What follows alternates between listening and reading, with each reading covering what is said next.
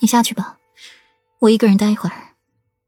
顾阮抱了毯子，在贵妃榻上靠坐着，手里翻着平日里最爱看的画本子，看着上面的字，顾阮只觉得头皮发麻，一个字也看不下去，心底烦得紧。裴玉从外面进来，象牙白的锦袍上沾了不少的小雪花，整个人身上都散着寒气，去净室沐浴，还一身温暖，才去内室。见顾阮一脸的烦闷，莫蒙不解，掀开了毯子，把顾阮抱在怀中，唇瓣撕磨着顾阮娇嫩的耳垂。软软，明日为夫带你出去散心，可好？听到散心，顾阮抬起头，扭头看着裴玉，在他唇上亲了亲。夫君，你怎么知道我心情不好的？裴玉伸手，食指弯曲。在他翘鼻上轻轻刮了一下，“翻心”两个字都写在脸上了，你说为夫是怎么知道的？顾阮寻了一个舒服的姿势，靠裴玉怀里，摸着自己的脸，闷声道：“有那么明显吗？”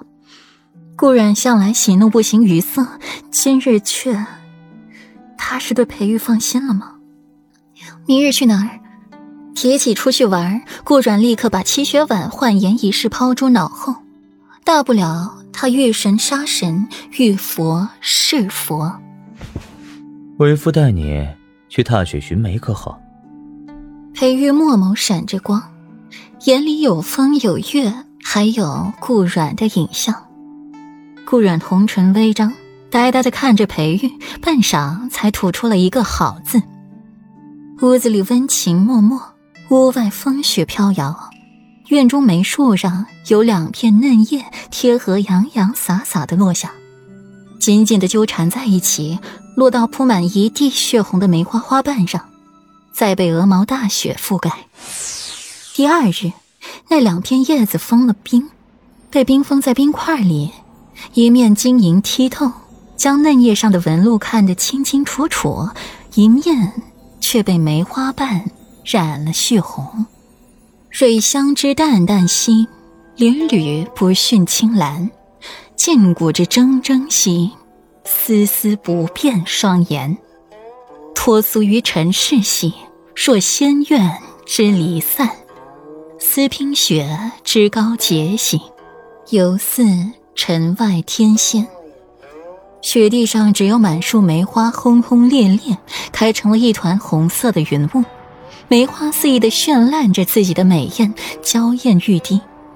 天地白茫茫的一小片，小雪花纷纷扬扬的从天上飘落下来，大地立刻变得银装素裹，一眼望去皆是纯洁无瑕的白。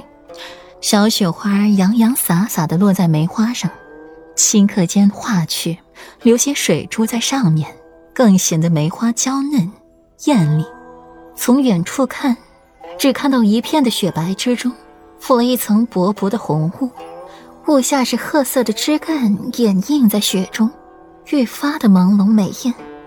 梅林深处有一间竹屋，炊烟袅袅，烟雾朦胧，周围的是开着艳丽娇媚的红梅，清风拂过，带来阵阵的梅花清香，沁人心脾。尤其是这景色，更令人流连忘返了。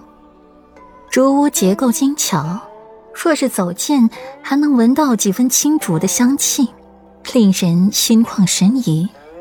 院子中一旁生着火堆，上面放着架子供人蒸烤，一边还连接着调料，串好的烤肉、鲜鱼、青菜，凡是厨房里该出现的器具材料，在这院中黄梨木桌上一应俱全。